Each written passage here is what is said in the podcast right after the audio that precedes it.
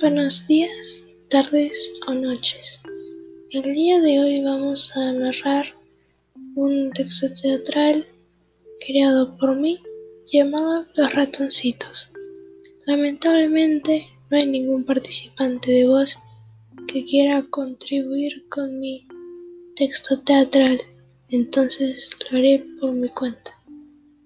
Solo yo, ¿ok? Bueno, empecemos. Los ratoncitos. Abuelita, ven acá, gritaba la anciana, fuera de mi cocina. Uno no sabía qué hacer y en un momento sin querer tropezó de manera muy mala con la pared. Y lo hizo dos veces, cosa que le llamó la atención a la abuelita. Abuelita, dos puntos.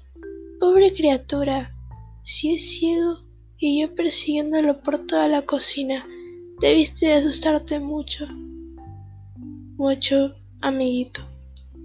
La anciana fue a nevera y le desviste de asustarte y le obsequió un pedazo de queso. Ven, hermosura, disculpa haberte asustado de este modo. Pobrecito, debe ser difícil para ti vivir siendo un pobre ratoncito ciego. La anciana dejó al ratón fuera de su casa y se despidió de él uno siguió su camino hasta su hogar que lo compartiría con sus hermanos. El ratoncito número uno. No van a creer lo que me pasó hoy. Ratoncito número tres. ¿Qué te ocurrió? examinó su hermano.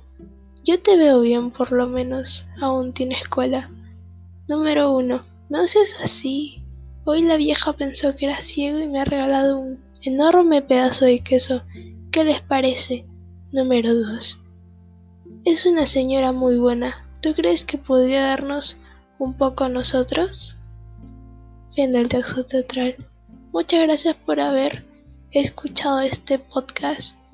La verdad, son las 3 de la mañana y no tenía ganas de hacerlo, pero espero se la pasen muy bien escuchando un poco de narración teatral y quédense para ver más textos escuchar.